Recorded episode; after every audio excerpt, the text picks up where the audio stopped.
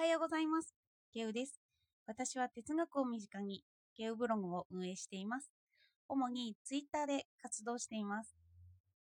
のランニングを始めました。たった10分、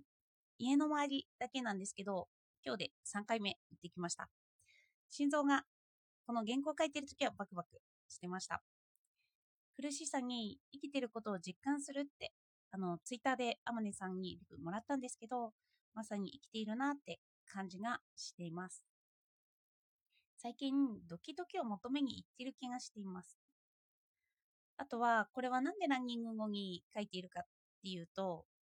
ランニングをした後とする前ではどちらの方がいい内容が書けるかなって実験してみようというのがあるんですよね。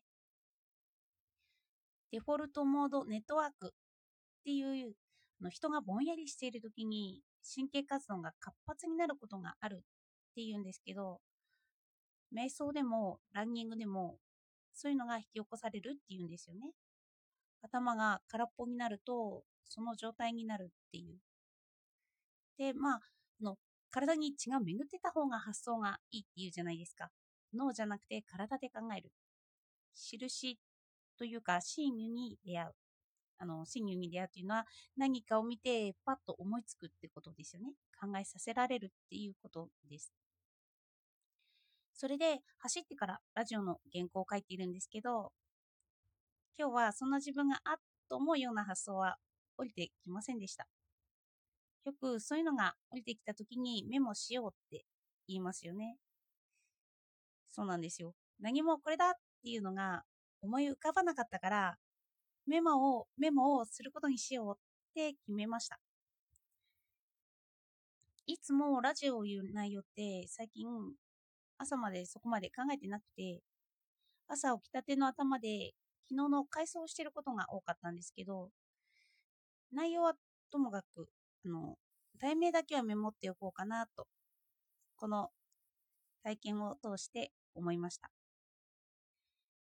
一応何かそのメモが真理になってそこから書くときに手が動くみたいなそんな感じをイメージしました。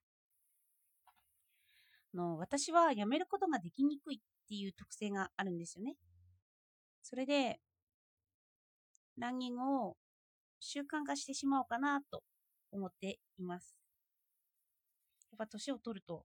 こういう体を作るっていうのは大切になりますよね。私はブログやラジオがなんで続けられているかっていうと、やめられないからという理由もあるんですよね。二つとも楽しいから続けられもするんですけど、楽しくない時もあるじゃないですか。そんな時は習慣から自然とそれらができる時間を設けたりしておくんですよね。すると、ちょっとだけでもやる、できる。だからそうできることになるんですよね。最近ブログの更新はゆっくりになってしまってるんですけど、でも時間を取りつつも、ちょっとずつはやっています。とそして今日はその印という真偽についてもうちょっと話していきます。今日は初めにこれを言うっていう題名決めてないですよね。と、私はこの言葉が自分に馴染んできてます。真偽ですね。意味は考えさせられるもので、元はハイデガーが使っていた哲学用語を拝借しています。私は最近考えるのではなくて、考えがやってくるという方向にチェンジしているんですよね。そして何を考えさせてもらいたいか、まあ考えたいか、まあ言葉の用語の使い方は難しいんですけど、こう考えることで、の現実味を帯びるっていうのが思考感覚なんですよね。私はふと気がつくと、心身二元論っていう、私は脳であるっていう発想に陥るんですよ。の、もしくは心とも捉えてるんですけど、心と体を切り離して考えてしまっていることが多いんですよね。だから私は感情は何？と思ってたんですけど、もしかしたら感情を求めること自体が心身二元論だったのかもしれないなって昨日思っていました。マックス・ウェーバーだったり、アドラー心理学だったりは、その個人が記したものが感情だって言うんですよね。で、それは裏を返せば、資料していない感情、そういうものを規定する前のものがあるんですよね。あの理解社会学だったり、アドラー心理学は現象学的で、あの現象を論じているので、その元になるものまでは考えてはいないんですよ。でも哲学はそこを考えていきたいんですよね。で、私はそこを考えたくなって、そこを考えているんです。だから感情になる前ですよね。ドキドキした、これは嬉しいんだっていう、その嬉しいんだを規定する前、それを考えていきたいんですよね。すると、私は感情は考えていくんですけど、うんその感情の前って言われるもの、そういうのを考えられる時に重要なのって、思考は感覚なのかなっていう感じなんじゃないかなって思っています。のこう思考と他の感覚と分けるとやっぱり心身二元論に陥ってきちゃうんですよね。やっぱ脳は特別だっていうような発想になってしまう。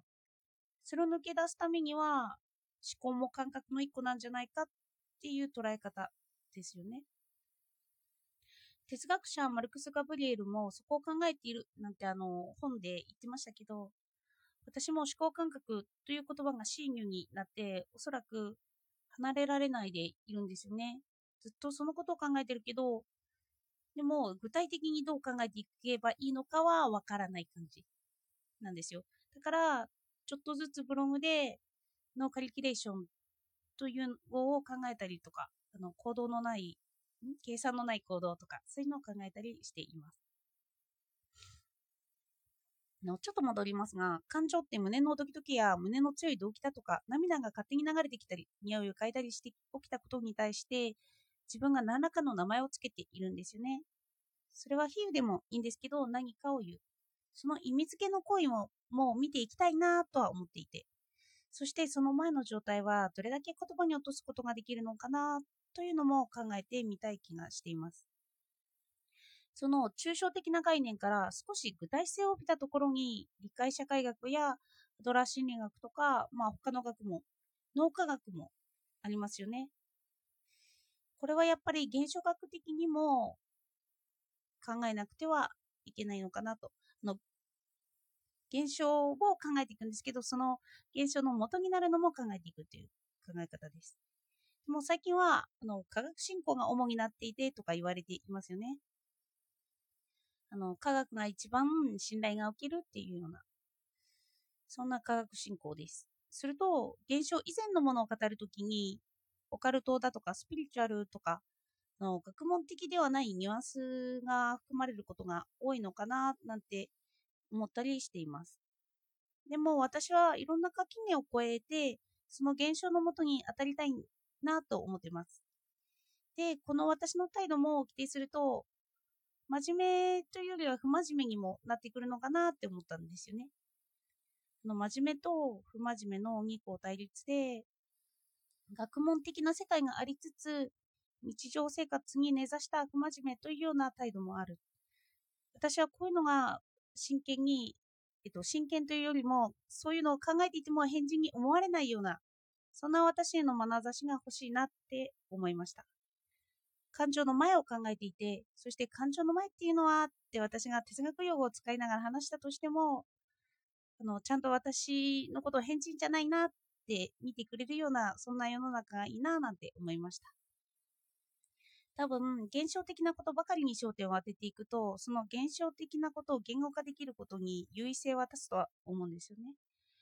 言葉や実験や数学、数字によって現象が作り上げられますよね。で、みんなその現象を絶対視してみることが多いのが現代の科学進歩だって言われてるんですけど、まあそうなると逆の反知性主義っていうのも出てきたりしているのかなと思いました。えっと、いつものラジオの原稿とどう違ったかというのはあるんですけど、今日はランニング後にラジオを収録していました。今のところは違いを私は実感できていません。やっぱり考えを求めるっていうのが私のコンセプトとは違ってたんですよね。だからその都度思い浮かぶためにちゃんとメモしようっていうのを強く思いました。それを思うようになっただけでもいいかもしれません。では今日もお聴きいただいてありがとうございました。